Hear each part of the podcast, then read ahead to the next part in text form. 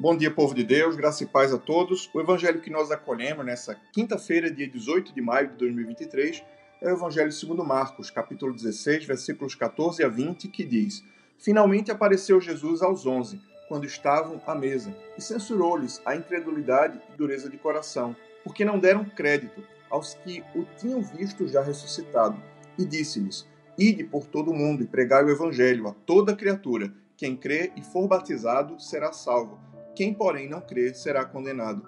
Estes sinais hão de acompanhar aqueles que creem. Em meu nome expelirão demônios, falarão novas línguas, pegarão em serpentes, e se alguma coisa mortífera beberem, não lhes fará mal. Se impuserem as mãos sobre os enfermos, eles ficarão curados. De fato, o Senhor Jesus, depois de lhes ter falado, foi recebido no céu e assentou-se à destra de Deus. E eles, tendo partido, pregaram em toda parte cooperando com eles o Senhor e confirmando a palavra por meio de sinais que se seguiam.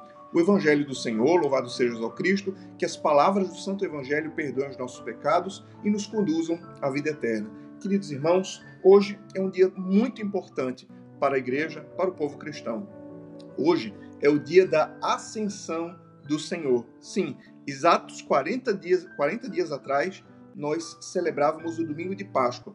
E Nosso Senhor, depois de ressuscitado, passou 40 dias caminhando, visitando e testemunhando sua ressurreição junto aos discípulos e a toda a comunidade. Após 40 dias, o Senhor foi assunto aos céus para que, dez dias depois, completando 50 dias do domingo da ressurreição, viesse o Pentecostes com a descida do Espírito Santo.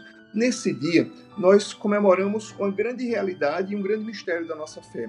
A ascensão do Senhor significa que ele confia em nós. Sim, é preciso, fala-se muito de ter fé em Deus, é preciso ter fé em Deus, mas o dia de hoje, a comemoração de hoje, nos lembra que Deus também tem fé em cada um de nós. Deus tem fé na igreja. Por isso ele subiu e nos enviou o Espírito Santo, porque ele acreditou que nós, fortalecidos pelo dom do Espírito Santo, poderíamos ser o que ele espera de nós. Sim, Jesus Cristo subiu aos céus e confiou a missão de pregar o Evangelho, a missão de administrar os sacramentos, a missão de anunciar o reino de Deus à igreja. Mas não os apóstolos sozinhos, não a igreja sozinha ou desassistida, mas ele enviou o Espírito Santo para nos fortalecer e nos capacitar em todo o testemunho da fé. Mas aqui eu insisto que hoje a gente medite sobre essa grande realidade de que Jesus subiu e nos enviou ao mundo para testemunhar. Jesus subiu e enviou a igreja, porque ele confia que nós somos capazes de ser e de fazer tudo aquilo que ele espera que nós sejamos e que nós façamos. Hoje é o dia de, ao meditar a ascensão do Senhor, lembrar que Deus acredita em cada um de nós. Deus acredita que nós podemos ser fiéis testemunhas do seu reino, do seu amor e da sua misericórdia nesse mundo.